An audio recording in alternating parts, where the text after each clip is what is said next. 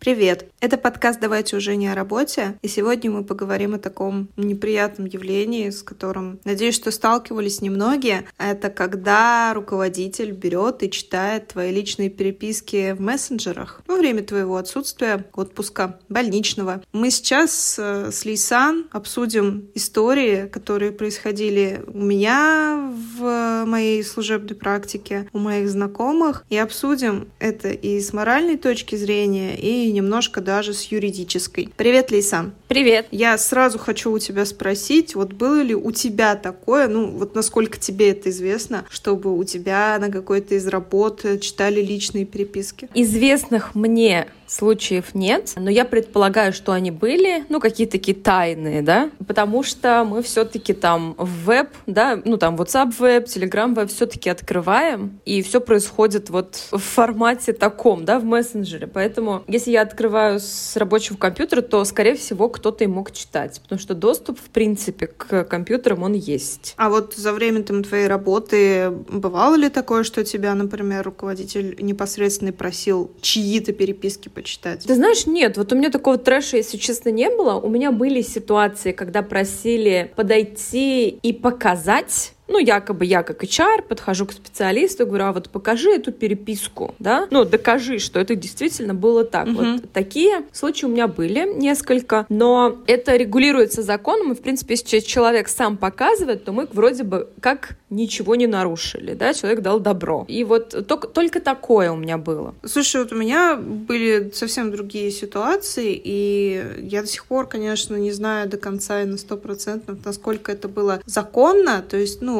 на мой взгляд, это было совершенно неэтично. Но была такая ситуация, например, ну, часто бывают чаты у сотрудников без руководителей, то есть такие какие-то неформальные чаты, где обсуждаются какие-то моменты, в общем, решаются какие-то внутренние вопросы. Был такой чат, естественно, и у нас на одной из работ, и как-то руководитель задерживал долго зарплату, и, естественно, там в чате были такие недовольства. И у нас на тот момент один из коллег ушел на больничный, а его ноутбук остался в офисе. Он, естественно, ни с каких аккаунтов не выходил. У нас э, руководитель пошел, взял его ноутбук. Притом он догадывался, я не, не знаю точно, то ли кто-то проболтался, то ли как. Он, в общем, догадывался, что мы там где-то общаемся. Ему было очень интересно. Он целенаправленно пошел и стал искать. И он нашел, прочитал, он был крайне возмущен. Он устроил там разбор полетов по поводу того, да почему вот мы вообще там высказываем какое-то недовольство, хотя, по сути, во-первых, недовольство было абсолютно обоснованным, а во-вторых, ну, в принципе, достаточно все цензурно было. Там еще такая ситуация сложилась, что у нас э, рядом с соседним офисе работали адвокаты, и, как нам сказал наш руководитель, что он ходил с ними консультироваться, и они сказали, что это абсолютно законно с его стороны, потому что он это делал, типа, в рабочее время, у нас там какие-то обсуждения тоже шли в рабочее время, соответственно, вот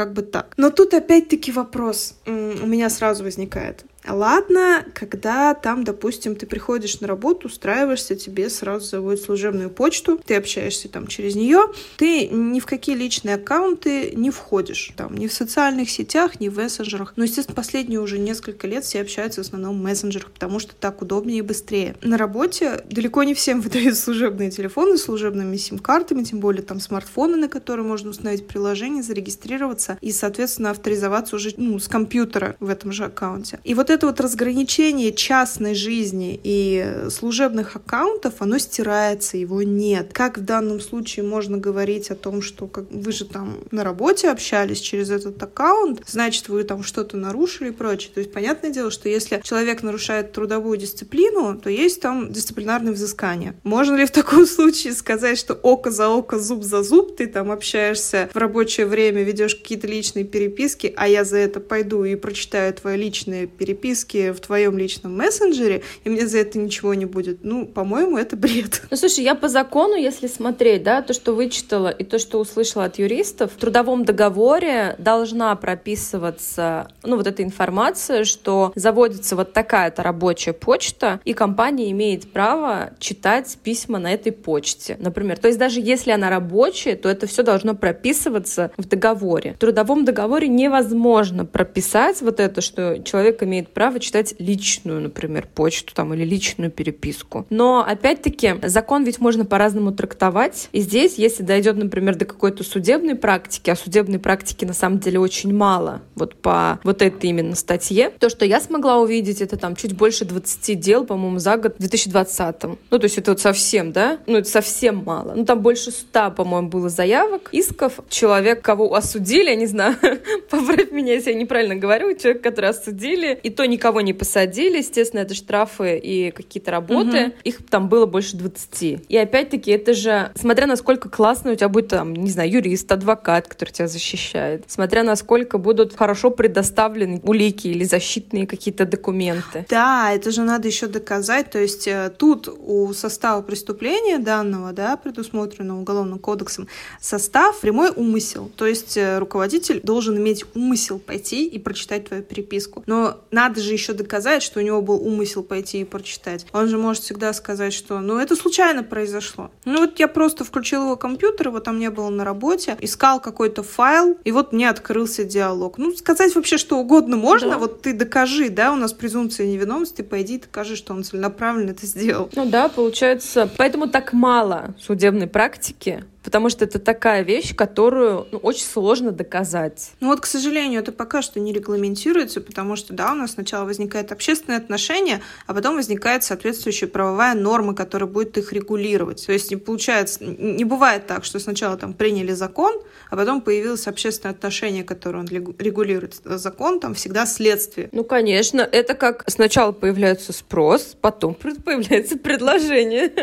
Да, да, да, да, да, именно так. То есть есть появляются общественные отношения, появляется, соответственно, потребность их регулировать. В данном случае мы в мессенджерах уже давно общаемся, ну, лет, лет 5 точно, даже 6, наверное, как минимум. Они прям плотно-плотно вошли в нашу жизнь, и в том числе рабочую, куча чатов рабочих в том же Телеграме, да, в том же WhatsApp. Буквально там есть компании, которые по каждому отдельному проекту создают отдельные чаты, да, чтобы общаться, решать какие-то вопросы. Все это всегда происходит практически в 100% случаев через личный аккаунт. Можно говорить про тех же SMM-специалистов, про тех же редакторов, копирайтеров, которые работают в социальных сетях. В основном они тоже работают, если это какие-то там группы ВКонтакте, то есть там там, где можно работать через личный аккаунт, они тоже могут сидеть и работать через личный аккаунт. Потому что у нас сейчас в социальных сетях чуть ли не там не по паспорту надо регистрироваться, проводить подтверждение, там двухфакторная аутентификация. Ты просто не можешь, как раньше, например, создать фейковый аккаунт, который у тебя будет вот чисто для работы. Это становится все сложнее и сложнее, потому что тебя надо идентифицировать. То же самое там с мессенджерами. Не со всеми, конечно, но с некоторыми, да, возникают такие же проблемы. Авторизация там по номеру телефона, телефон, авторизация по почте. То есть все становится сложнее и сложнее просто создать какой-то левый аккаунт, там чисто для работы, чисто для какого-то рабочего общения. Поэтому все через личный аккаунт идет. Вот вторая история происходила тоже с моим другом. Он ушел на больничный на неделю. Они все переписки вели в WhatsApp. Естественно, WhatsApp э, на компьютере стоял. Человек ушел на больничный неожиданно, то есть выйти он никак не мог с этого аккаунта. Он не закрыл эту сессию. Это он потом уже закрыл. В общем, там была тоже переписка переписка с коллегой, которая, ну, выражала свое недовольство по поводу некоторых поступков своего руководителя, ну, тоже просто общались люди, ничего нецензурного, никаких оскорблений. Складывается просто ощущение, что некоторые, видимо, руководители думают, что сотрудник вообще не имеет права быть ничем недовольным, надо только радоваться и восхвалять. И для кого-то, если бы какая-то критика, возможно, стала бы поводом ну, пересмотреть свое отношение к э, своим сотрудникам или обдумать это как-то, кто-то сразу же такие воспринимает. И вот в данной ситуации также произошло, получается, человек целенаправленно включил компьютер, зашел в чужой WhatsApp, пролистал вообще все диалоги. Там были, ну, естественно, диалоги там личные, там, с девушкой, с друзьями, с родителями и прочее. Перечитал, нашел нужный, прочитал сообщение и пошел выяснять отношения с той самой коллегой, с которой велась переписка. Ну, блин, ты прочитал, ну, ты хотя бы, ну, промолчи. Нет, сразу же пошло выяснение отношений, после чего, естественно, вот мой знакомый узнал о том, что прочитали все диалоги, он сразу же уже вышел с WhatsApp, с этого аккаунта, но ну, уже было поздно. Слушай, я даже прочитала, что в брачном договоре, хотя муж и жена, да, ну, супер близкие люди, ну, самые близкие, получается. А даже в брачном договоре невозможно прописать, что один может читать там, не знаю, переписки другого. Слушай, ну у нас тай, тайна личной переписки еще в Конституции закреплена, да? Если уж на то пошло, это до такой степени принципиально для частной жизни, для соблюдения прав человека и гражданина. Ну вот, другой вопрос, насколько это этично, но опять-таки вопросы этики мы же регулируем каждый сам для себя, поэтому для кого-то этично, но для кого-то условно нет. Кража тоже закреплена, да, там кому-то норм что-то украсть, кому-то нет. Поэтому здесь, наверное, уже не может быть каких-то общих правил. Если у вас есть так... в окружении такие леди, и если вам это не нравится, ну, то только прощаться. А что еще? Жить постоянно под риском, что твою переписку прочитают, ну, как бы мне было бы не очень приятно. Да, это очень неприятно. Из недавнего, буквально, моего бывшего коллеги произошла та же самая ситуация. Он ушел в отпуск, включили его компьютер, руководитель отдела под эгидой того, что ей надо найти срочно какой-то файл. Она, естественно, сразу же запустила мессенджер Telegram и полезла листать диалоги. Ему об этом решили сообщить коллеги. Написали ему в тот же мессенджер, она увидела всплывающее сообщение и сказала, я вообще-то все вижу. Ну, то есть, вот, ты знаешь, как бы... Ну, то есть, а, ты, а мы про этику говорим, да, Ксюша? Да, а мы, а мы говорим про какую-то этику, там, про какие-то моральные нормы. Вот. Ну, то есть, такое себе. Э, я каждый раз слышу такие истории, мне становится очень не по себе, потому что мы сейчас, ну, мы, к сожалению, не можем сейчас уйти э, на несколько шагов назад и перестать общаться в мессенджерах, перестать вести рабочие диалоги, там, диалоги с заказчиком, диалоги с партнерами в мессенджерах, потому что действительно удобно. Это быстро, это доступно, ты можешь все что угодно переслать через них, это намного проще, чем общаться по e-mail. Но мы можем выбирать работодателя, который не полезет. Такие точно есть, который не полезет в ваш компьютер, который не на... даже если залезет и увидит, что у вас открыт мессенджер, он его закроет. Такие точно есть. И классно, что мы живем в то время, когда супер много предложений на рынке, и мы можем выбирать. Это первое. А второе, есть компании, где запрещено использовать, да, и мессенджеры. То есть там очень маленький список приложений и программ, которые можно использовать на рабочем компьютере. Остальное просто запрещено. И вот можно выбирать такую компанию, но это супер неудобно для работы. Ну и как-то, вот как ты сказала, это как шаг назад. Поэтому здесь выбираем либо работодателя этическими принципами, как у вас, ну, либо такую компанию, которая далека.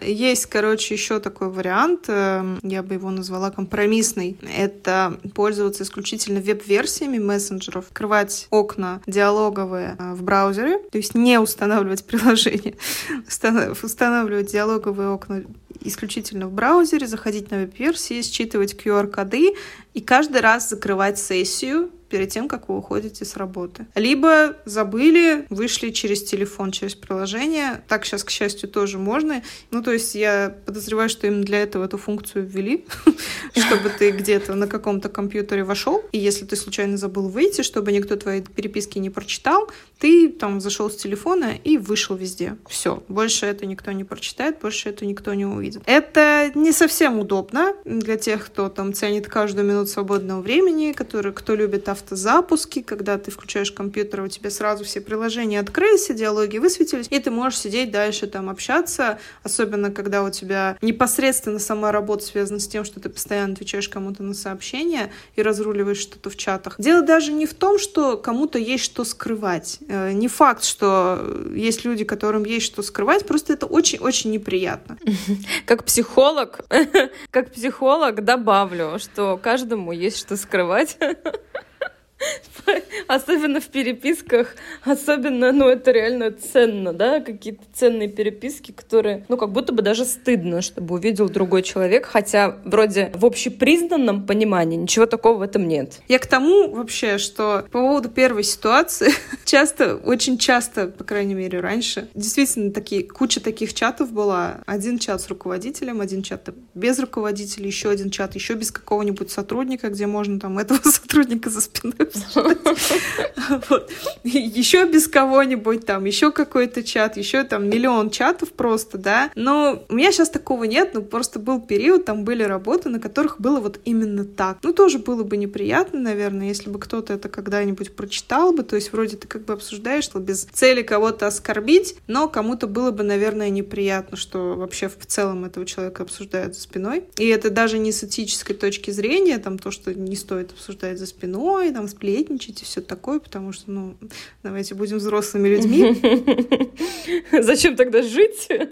Мы, мы все, Если... мы все кого-то когда-то обсуждаем, это, это бывает, никуда от этого не денешься. Наверное, это все, что я могу сказать на данную тему. Это очень неприятно, я говорю, я повторюсь, я каждый раз, когда слышу такие истории, но это очень плохо. Если вы с такой ситуацией столкнулись, все-таки надо хотя бы попробовать, попробовать отстоять свои права в суде, сформировать судебную практику, потому что впоследствии это будет предостерегать других людей от таких действий. Если они будут знать, что ну, их можно за это осудить, их можно за это как-то наказать, не будут чувствовать свою безнаказанность и желание и мотивации идти и читать чьи-то личные идеологии и переписки станет намного меньше. Да.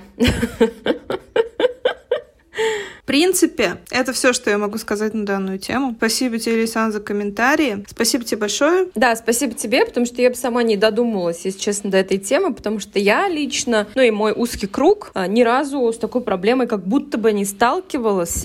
Но, тем более, по крайней мере, эта тема не поднималась ни разу. Поэтому интересно было услышать вот твои истории. Пока-пока. Пока. -пока. Пока.